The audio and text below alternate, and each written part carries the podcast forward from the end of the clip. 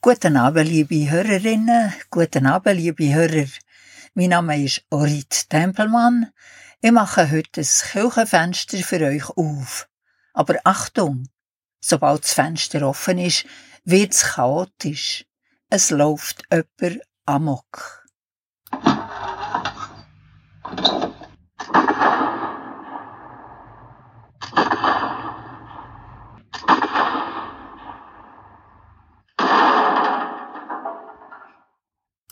Es ist der 26. April 2002, am Morgen zwischen 11 und 12.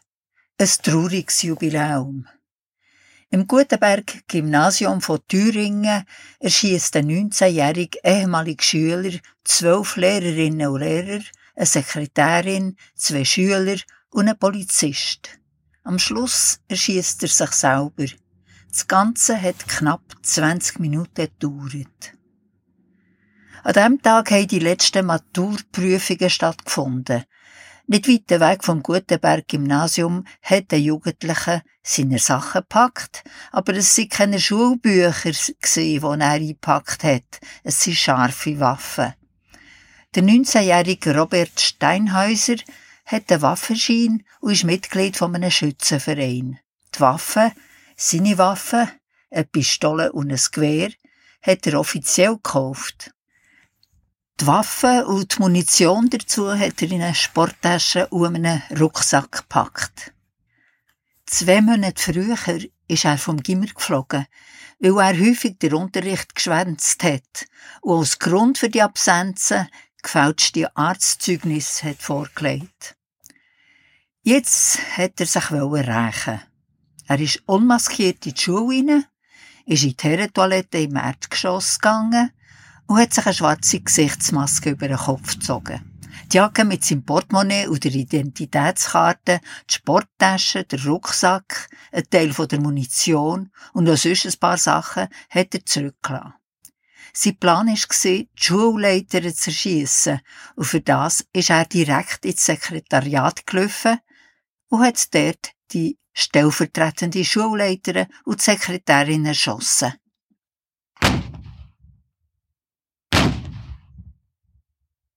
Die Schulleiterin, Christine Alt, im Nebenraum, hat er nicht gesehen, obwohl die Zwischentür offen war. Kaum ist der Täter wieder rausgegangen, hat sie sich eingeschlossen und der Rettungsdienst alarmiert. Ihre Kollegen aber hat sie nicht können warnen. 2002 hat es die Warnmeldungen nicht gegeben. Der Steinhäuser ist in den ersten Stock hat im Gang einen Lehrer angetroffen und ihm mehrmals in den Rücken geschossen.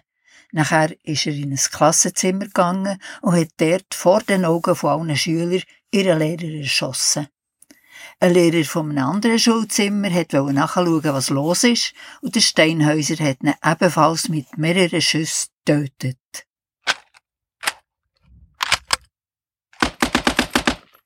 Die Schüsse hat man aber nicht im ganzen Haus hören und der Unterricht und die Prüfungen sind ganz normal weitergegangen. Der Täter ist in den zweiten Stock rauf. Ein erstes Klassenzimmer war leer. Im zweiten hat es nur wenig Schüler. Der Steinhäuser hat nicht geschossen. Wieder im Gang hat er aber eine Lehrerin erschossen und in einem weiteren Klassenzimmer hat er wieder vor allen Schülern die Lehrerin erschossen. Gegenüber ist eine Klasse mit einer sehr jungen Lehrerin die ihren Schülerinnen geglichen hat. Auch da hat der Steinhäuser nicht geschossen, weil er wahrscheinlich gemeint hat, es seien dort alles nur Schüler. Das Drama ist weitergegangen. Im dritten Stock hat der Amokläufer in einem neuen Klassenzimmer wieder eine Lehrerin erschossen und hat seine Waffe neu geladen. Im Gang ist ihm eine Lehrerin entgegengekommen, die wollte wissen, was los ist. Eigenartigerweise hat sie den Steinhäuser nicht erschossen. Dafür aber zwei weitere Lehrerinnen, die auch auf dem Gang waren. Kurz nachher hat ein Schüler trotz ihrer Gesichtsmaske erkannt. Es ist aber noch lange nicht fertig. Wieder hat er auf dem Gang einen Lehrer erschossen und ist nachher in den zweiten Stock gegangen. Die Situation dort ist jetzt aber anders gewesen. Die meisten Schüler haben da schon gewusst, was los ist, und viele sind schon geflüchtet oder haben sich in den Klassenzimmer verbarrikadiert. Trotzdem hat er eine Lehrerin gesehen, die hat probiert wegzulaufen, und die hat er erschossen. Im Klassenzimmer mit der jugendlichen Lehrerin ist jetzt die Tür geschlossen. Der Steinhäuser hat probiert, die Tür gewaltsam aufzutun. Was ihm nicht gelungen ist, hat er achtmal nacheinander durch Tür geschossen. Und dabei sind zwei Schüler tödlich getroffen worden.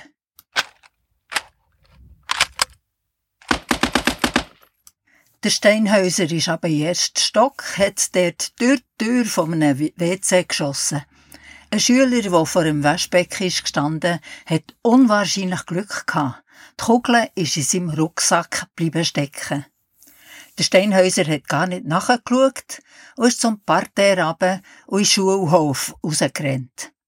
Dort hat er eine Lehrerin erschossen, die sich die ganze Zeit um die Evakuierung der Schüler gekümmert hat. Er hat sein Magazin neu geladen und als das erste Polizeiauto ist nicht getroffen hat er auf die Polizisten geschossen. Zum Glück ist dann niemand getroffen worden. Der Steinhäuser ist wieder in die Schule rein. Ein Polizist hat ihn verfolgt. Der Amokläufer hat geschossen. Der Polizist ist tot zusammengebrochen. Der Steinhäuser hat seine Maske abgenommen und da ist ihm der Rainer Heise entgegengekommen, ein Lehrer, den er kennt hat. Der Lehrer hat gewusst, was los ist und hat seinem ehemaligen Schüler gesagt, drück ab, aber wenn du mich jetzt erschießt, schau mir dabei in die Augen.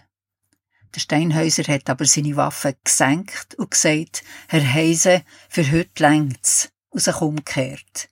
Der Lehrer hat ihn blitzschnell in ein leeres Zimmer reinstossen und hat ihn eingesperrt. Kurz darauf ab hat sich der Täter selber erschossen.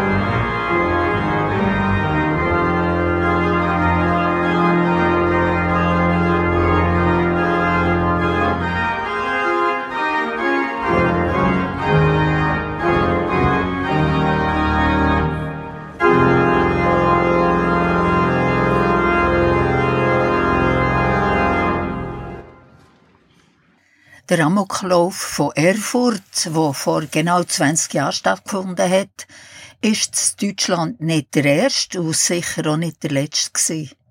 Und wer jetzt meint, Amokläufe gäbe es in Europa sicher nur anderswo als in der Schweiz, der täuscht sich gewaltig. Ich möchte kurz euer Gedächtnis auffrischen. Am 16. April 1986 hat der Chef von der Baupolizei von der Stadt Zürich, der Günther Canun, an seinem Arbeitsplatz vier Kollegen erschossen und einen fünften schwer verletzt. Er ist geflüchtet, hat aber zu Frankreich verhaftet werden und ist zu 20 Jahren Zuchthaus verurteilt worden.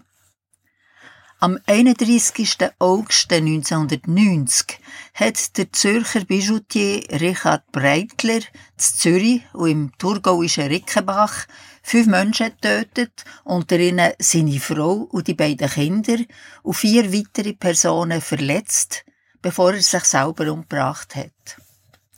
Am 4. März 1992 hat ein Italiener aus unbekanntem Grund in Rivera Tessin sechs Bekannte getötet und sich fünf Tage später in seiner Gefängniszelle erhängt. Am 27. Februar 1993 hat in einer Bäckerei im Berner Murifeld ein 53-jähriger Mann seinen Bruder, dem seine Frau und einen Mitarbeiter vom Ehepaar erschossen. Auch er hat sich nachher selber umgebracht. Am 2. April 1993, schon wieder zu Bern, hat es einen Amoklauf von einem 54-jährigen Angestellten von der BEDAG Informatik gegeben. Er hat zwei Kollegen und sich selber umgebracht. Angeblich hat er berufliche und familiäre Schwierigkeiten gehabt. Am 27. September 2001 hat es einen Fall gegeben, wo ihr wahrscheinlich alle davon gehört habt. Der 57-jährige Friedrich Leibacher hat aus Wut auf die Behörden im Zuger Kantonsparlament 14 Personen erschossen und sich selber gerichtet.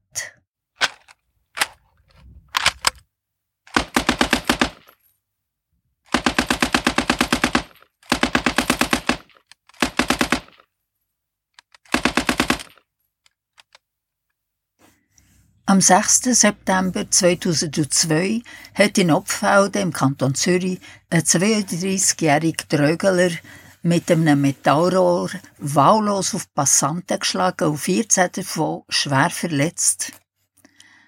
Am 29. März 2004 hat der 43-jährige Bauer Zescholzmatt im Kanton Luzern seine Frau der ihren Bruder und dem seine Frau und der Sozialvorsteher erschossen.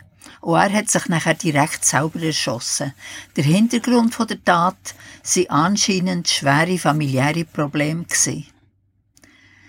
Am 5. Juli 2004 hat der 56-jährige Kadermann von der Zürcher Kantonalbank an seinem Arbeitsplatz zwei Arbeitskollegen und sich selber erschossen. Es haben sich noch mehr Fälle ereignet, aber ich möchte die Liste nicht unendlich lang werden. Wieso läuft jemand Amok? Und was ist das überhaupt Amok? Mehr dazu nach der Musik.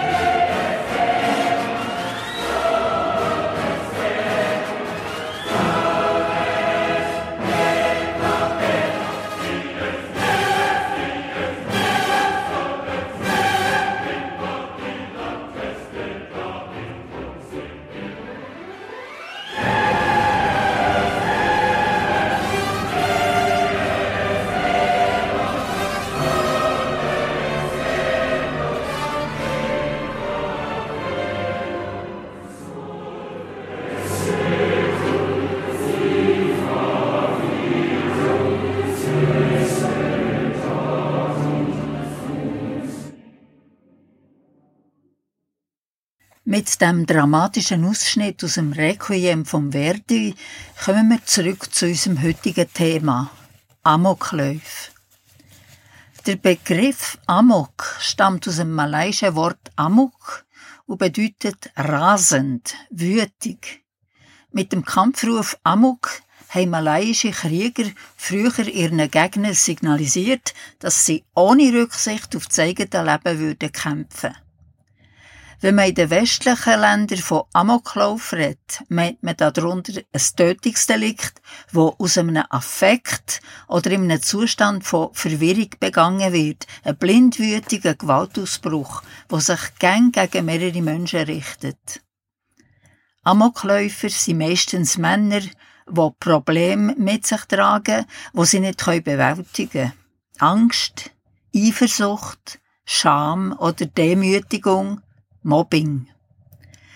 Der Frust baut sich so lange auf, dass die Wut nicht mehr beherrscht werden kann und es nur noch der berühmte Tropfen auf dem heißen Stein braucht, um die Gewaltexplosion auszulösen. Der genaue Auslöser muss dabei nicht einmal im direkten Zusammenhang mit dem Konflikt stehen und kann nach der Tat häufig nicht festgestellt werden, weil sich die meisten Amokläufer selber töten oder beim Einsatz der Polizei umkommen. Amok ist relativ selten, seine Folgen aber schrecklich. Fast immer richten Amokläufer mit einer Schusswaffe oder mit Messer ein Blutbad an. Die Opfer sind häufig unbeteiligte und unschuldige Menschen. Opfer sind aber nicht nur die, die direkt beteiligt sind, sondern noch deren ihre Familien und auch die Familie vom Täter. Amokläufer waren früher meistens jüngere Leute und früher haben Täter zur sozialen Grund- oder Unterschicht gehört und haben wenig oder schlechte Schulbildung gehabt. Das hat sich aber gewandelt. Früher waren so fast ausschließlich ledige oder geschiedene Täter oder derige, die Trend gelebt haben. Auch das ist heute anders. In der westlichen Welt stammen Täter aus allen sozialen Schichten und aus allen Altersgruppen. Häufig sind sie aber zwischen 30 und 40 Jahre alt. Die Ursachen, die zu einem Amoklauf führen, habe ich schon kurz aufgezählt.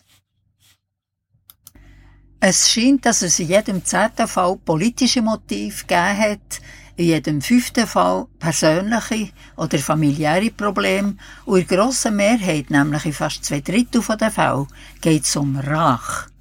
Anscheinend sind seelische Störungen, also Geisteskrankheiten, nicht besonders häufig beteiligt. Und wie schon gesagt, sind Täter in den allermeisten Fällen Männer. Ende 2002 ist eine interessante Analyse veröffentlicht worden, wo Berichte aus verschiedenen Zeitungen weltweit berücksichtigt hat. Im Zeitraum von 1993 bis 2001 haben die Zeitungen 143 Amok-Ereignisse mit 144 Tätern und einer einzigen Täterin aufgezeigt. Es gibt Persönlichkeitsstörungen mit einem besonders hohen Gewaltpotenzial. Paranoide Persönlichkeitsstörungen, Menschen mit dissozialem Verhalten, also Soziopathen, Psychopathen, emotional instabile Personen, die reizbar und aggressiv handeln und schließlich auch Menschen, die eine Borderline-Persönlichkeitsstörung haben. Von all diesen möglichen Täterpersönlichkeiten trifft man vor allem die mit einer paranoiden Störung an. Sie haben eine übertriebene Empfindlichkeit auf Zurückweisung, sind nachtragend bei Kränkungen oder Verletzungen, neigen zu Misstrauen und haben eine starke Tendenz, das, was sie erleben, zu verdrehen. Sie sind streitsüchtig und beharren auf ihrem Recht, neigen zu krankhafter Eifersucht, zeigen ein verantwortungsloses Verhalten, missachten soziale Normen, Regeln und Verpflichtungen und sind meistens unfähig, längere Beziehungen zu haben. Gängen sie die anderen die Schuld. Bis zum 26. April vor 20 Jahren ist die Schiesserei von Columbine High School in den USA synonym für die schrecklichen Amokläufe an Schulen gestanden, dann sind 15 Menschen gestorben. Und eben dann hat sich der Amoklauf von Erfurt ereignet, wo 16 Menschen das Leben gekostet hat. Übrigens, erste dokumentierte Amokläufe an einer Schule haben sich am 25. Mai 1871 in Saarbrücken und am 20. Juni 1913 an der Marienschule zu Bremen ereignet. Ein trauriger Höhepunkt bis jetzt bei den Amokläufen in Amerika hat sich am 16. April 2007 ereignet, also vor 15 Jahren. Ein 23-jähriger Englischstudent aus Südkorea hat an der Technischen Universität von Blacksburg im US-Bundesstaat Virginia 32 Studenten und Lehrkräfte erschossen und sich nachher, als die Polizei kam, selber umgebracht. Nach einem weiteren Musikstück sage ich euch, was der Unterschied zwischen einem Terroranschlag um einen Amoklauf ist und was man in letzter Zeit unternommen hat, um Anschläge vorauszusehen und wenn möglich zu verhindern.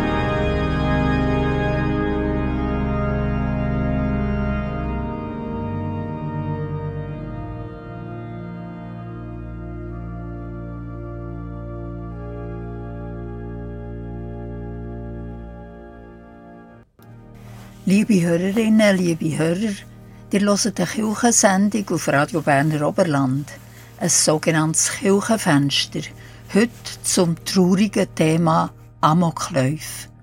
Am Mikrofon ist Orit Tempelmann. Wir haben vom Edward Elgar das Orgelstück Nimrod gehört, gespielt vom Sean Bauas. Wenn ein Täter oder eine Täterin plötzlich wildfremde Leute auf der Straße, in einem Laden, in einem Zug, in einer Schule oder sonst wo immer angreift, sei es mit einer Schusswaffe, einem Messer, einer selbstbastelten Bombe oder einem Auto, purzeln die beiden Begriffe Terror und Amok gern durcheinander. Aber ein Terroranschlag und ein Amoklauf sind unterschiedlich motiviert und können nicht einfach gleichwertig dargestellt werden. Was ist Terror? Terror beruht auf der Ideologie von einer Terrororganisation, wie zum Beispiel dem Daesh, also dem sogenannten Islamischen Staat, Boko Haram, RAF oder von der Ideologie, der Überzeugung von einer Einzelperson, meist aus extrem rechtsgerichteten Kreisen, wie der Anders Bering Breivik, der norwegische Terrorist, wo 77 Menschen ermordet hat. Terroristen und Terrororganisationen verfolgen langfristige politische Ziele und wollen die mit gezielten Gewaltattacken durchsetzen. Derige Gewaltaktionen dienen vor allem der systematischen Verbreitung von Angst und Schrecken. Amok hingegen ist ein psychischer Ausnahmezustand von krankhafter Verwirrung. Amok beschreibt den Zustand vom ziellosen Handeln, meistens von einer Einzelperson oder vielleicht von zwei Personen. Amok verfolgt keine langfristigen Ziele, sondern soll für einen Schreckmoment sorgen. Was haben aber Terror und Amok gemeinsam? In den allermeisten Fällen sterben durch Terroranschläge und Amokläufe unschuldige Menschen. Aber es gibt noch viel mehr Opfer, nämlich die, die dabei waren und die überlebt haben, und die Familien und Freunde von denen, die gestorben sind aber auch die Familie vom jeweiligen Täter. All diese Opfer müssen betreut werden. Man kann sie mit ihrem Leid, mit ihren Ängsten auf keinen Fall allein lassen. In der Schweiz gibt es für derige Fälle ein Unternehmen, das Krisenintervention Schweiz heisst. Auf seiner Webseite sieht man Bilder von seinen Mitgliedern, die im Notfall erste seelische Hilfe anbieten. Es sind alles Psychologen, und Psychotherapeuten, aber kein einziger Seelsorger, keine einzige Seelsorgerin. In verschiedenen Kantonen gibt es auch Care-Teams, die im akuten Stadium von Notfällen zum Einsatz kommen. Im Kanton Bern sind es 180 Leute, die das ganze Jahr Tag und Nacht zur Verfügung stehen. Sie können durch die Polizei, die Rettungsdienste oder die Feuerwehr aufgeboten werden und sind ausschließlich für die ersten Stunden nach einem Ereignis zuständig.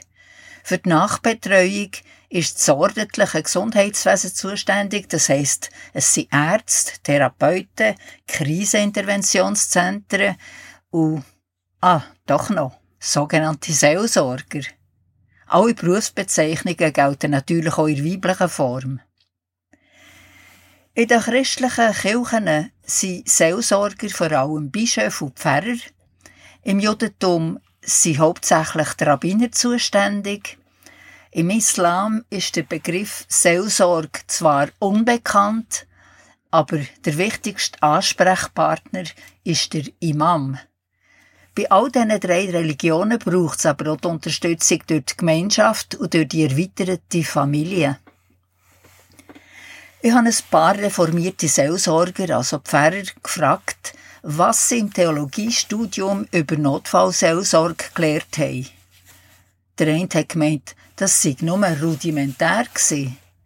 Einem zweiten und einem dritten ist auch nicht viel mehr in ihrer Erinnerung geblieben.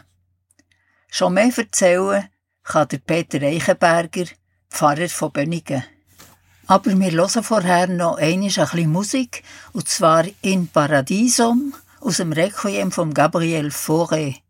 Musik, wo der Seele gut tut.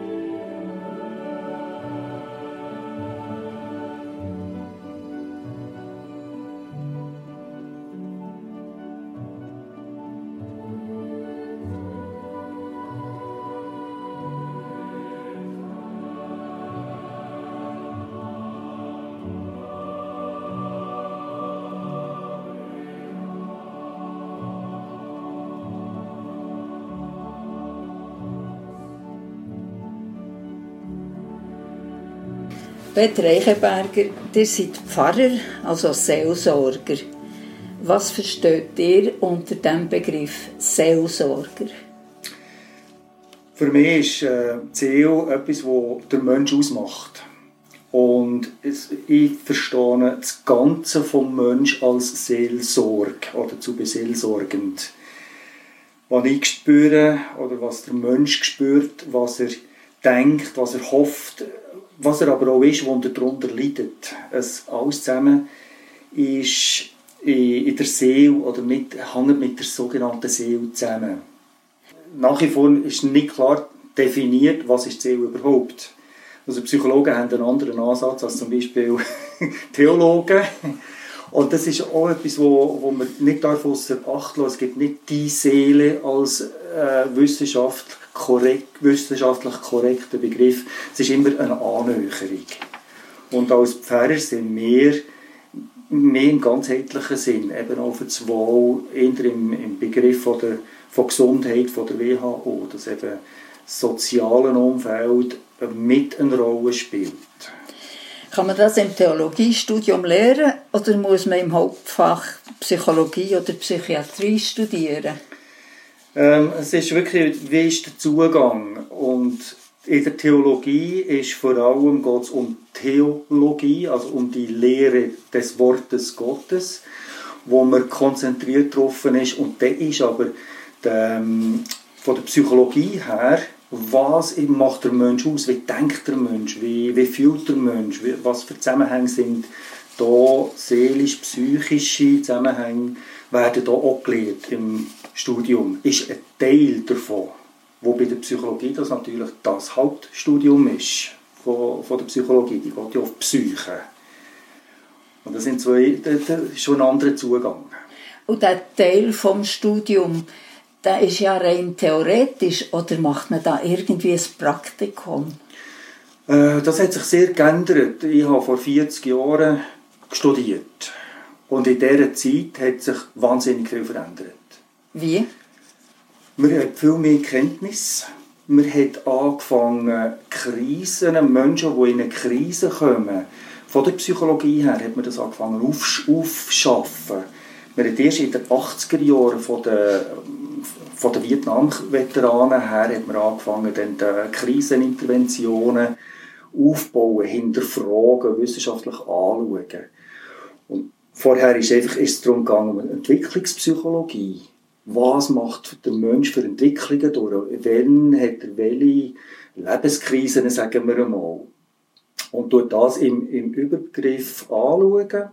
Und nachher hat man ganz konkrete Seminare, wo man zum Beispiel einen Besuch bei der Waldau, in der Waldau macht oder wo man ähm, konkret irgendwann ein, ein Praktikum kann machen von einer gewissen Zeit, vier bis vier Wochen oder so, im, im Rahmen von einem Seminar, wo man dann dort ähm, wirklich auch mit Menschen zusammen arbeitet, austauscht und nachher wieder in die Gruppe zurückgeht, für miteinander zu diskutieren, was hast du jetzt gespürt, was hast du gesehen, was, wie ist auf das Frage-Antwort-Spiel, äh, was ist da gelaufen, um das auseinanderzunehmen.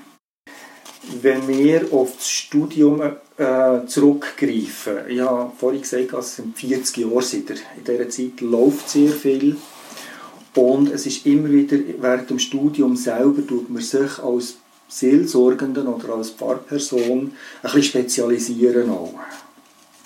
Wo dass man ein bisschen mehr holt oder wo weniger. Und das Ganze, jetzt die Krisenintervention, ist ganz klar etwas, was nachstudienmässig ähm, angesiedelt ist, für sich dort weiterzubilden. Das kann das Theologiestudium gar nicht leisten. Und als ich studiert habe, oder meine Kollegen, die im gleichen Alter sind, ist das noch gar nicht Thema gewesen. Wie gesagt, in den 90er Jahren, 80er Jahren hat man in Amerika angefangen zu forschen über das sogenannte posttraumatische ähm, Belastungssyndrom. Aber erst in den 90er Jahren ist das, ist das grösser geworden und wichtig geworden, lang nachdem dass wir studiert haben.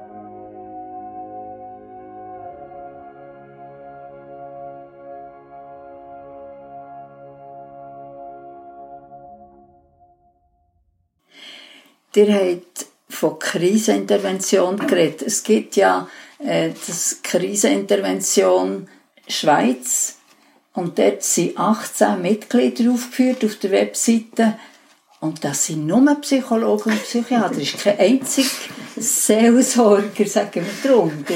Ist das normal? ich muss aufpassen, dass ich neutral bleibe. Ja, es ist normal.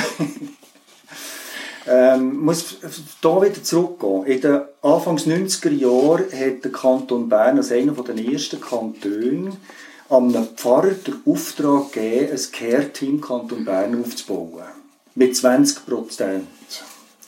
Der hat das aufgebaut, der Bernhard Stähli. Und im 2000 hat man dann können, dank seiner Vorarbeit ein Care-Team aufstellen. Und dort hat man äh, SeelsorgerInnen, wie PsychologInnen, PsychiaterInnen ähm, eingeladen. Gemeldet haben sich nur die Pfarrer. Das Care-Team Kanton Bern hat angefangen nur mit Pfarrpersonen. Aber in der Zwischenzeit sind es 180 glaub, Mitglieder und zwar zum Teil total Laien. Ja, das, hat dann müssen ausbauen, weil man gemerkt hat, dass es grosses, äh, ein grosses Bedürfnis ist. Zur Entlastung vom Mordspfarrer einerseits, aber auch, weil es gerade von der Konfessionen her, das Care-Team ist ja konfessionsneutral. Und Pfarrer damals haben sich dann einfach können, oder haben sich zur Verfügung gestellt, weil sie die Möglichkeit gesehen haben, ähm, 0,0 zusammenzupacken und zu gehen. Was Psychiater oder Psychologinnen nicht können. Die haben ihre, ihre Tagestermine, die können nicht einfach ihre, ähm, ihre Klientel verschieben. Die sind, haben einen ganz anderen Aufbau. Äh, von ähm, Arbeitsstrukturaufbau. Ja, und das Care-Team, die, die ist ja nur zuständig für, für das total nach dem Ereignis. Und weiter. Nein, während. Ja, während oder nach dem Ereignis, Sofort aber nicht, Krisenintervention, nicht Krisenintervention, ja. ja. genau. Soforthilfe, mhm. Krisenintervention. Und was länger dauert, ist dann natürlich nicht mehr äh, in, in der Krisenintervention, sondern es geht dann in die Langzeittherapie rein. Genau. Und da sind dann natürlich die Psychologen und Psychiater ausgebildet ja. für das. Ja. Und spezifisch ausgebildet. Mhm. Und darum gibt es dann dort einen Unterschied äh, der No-Care-Teams, äh, die aufgebaut werden, vor allem aus psychiatrischer Sicht, die haben Spezialisierungen, die sind noch viel spezialisierter ausgebildet auf Krisenintervention. Ich habe zehn Jahre im, im Care-Team Kanton Bern mitgemacht, auch an leitender Stelle. Und wir haben uns spezifisch ausgebildet auf Notfallsituationen, auf äh, Kriseninterventionen, auf Briefing, Debriefings, wo wir dann spezialisiertere Pfarrpersonen sind, die das können anwenden oder die das können zur Verfügung stellen können. Aber äh, sagen wir, Amokläufe gibt es in der Schweiz zum Glück nicht so viel. Ja, sind wir froh. habt ihr aber das, was ihr im Studium habt gelernt habt, ihr gesagt, ihr seid im Care-Team habt ihr das schon können in einer ähnlichen Situation praktisch anwenden? Also vom Studium her werde ich geschult auf so ein Gespräch, wie wir jetzt haben. Auf psychologischer Ebene dann auch mit äh, verschiedenen, äh, verschiedenen Arten von Gesprächsführungen lernen wir dort. Und das ist natürlich eine Grundlage zur Krisenintervention, wo man äh, Mimik miteinander anschaut oder wo man, wo man die Körperhaltung miteinander anschaut. Was kann ich hier für Rückschlüsse oder was sagt mir das? Was spüre ich damit? Wie kann ich mit dem umgehen? Dass ich die Person, die mir vis sitzt, am besten verstehe. Und kann eine Begleitperson sein zu der, zu der Person, die mir vis sitzt. Ganz ein anderes Thema. Näher wieder zu den Amokläufen. Kann man voraussehen, dass einer zu einem Amokläufer werden kann? Also da bin ich die falsche Person, für das Antwort zu geben. Ich kann mir vorstellen, dass es ganz viele verschiedene, also es sind immer eh verschiedene Faktoren, die einen Menschen zu dem treiben, was er macht, dass er es macht. vom Gedanke zur Tat ist ja dann noch ein Unterschied. Aber das ist effektiv ein Thema, das in der Psychiatrie und in der Psychologie besser verankert ist als jetzt bei mir. Wo ich so, so eine Voraussage gar nicht machen kann. Ich kann, ich kann sagen, der Mensch hat ein sehr starkes Problem. Aber ob er dann nachher in einen Amoklauf ausreagiert oder nicht, weiß ich nicht. Wir haben den Pfarrer Peter Eichenberger von Bönigen gehört. Liebe Hörerinnen, liebe Hörer, wir schließen jetzt das Kirchenfenster, wo heute dem schwierigen Thema Amokläufe ist gewidmet war. Mehr zum Thema Psychologie und Seelsorge gehört ihr in einem Monat in einem Kirchenfenster von Christian Dummermuth. Die nächste Kirchensendung auf Radio Beo gehört ihr am nächsten Sonntag, am 1. Mai, am Morgen um 9 Uhr, nämlich der Gottesdienst aus der Kirche von Grindelwald mit der Predigt von Klaus-Dieter Hegele. Heute in einer Woche, am Dienstag, am 3. Mai, seid ihr am Abend um 8 Uhr eingeladen ins Kirchenstübli mit Gesprächen, Berichten und aktuellen Meldungen aus den Kirchen der Region. Am Abend um 9 Uhr geht wieder ein Kirchenfenster auf und ihr könnt in einer Sendung von Hans-Peter Seiler und von Monika Hildbrand auf eine Afrika-Reise nach Tschad gehen. Bis zum Schluss der heutigen Sendung hören wir noch Musik. Und zwar das Benediktus aus einer Messe von Karl Jenkins. Und dann noch kurz ein Ausschnitt aus dem Agnus Dei von Samuel Barber. Und jetzt sage ich, Orit Tempelmann, merci fürs Zuhören und wünsche euch noch einen schönen Rest vom Abend und eine gute Nacht.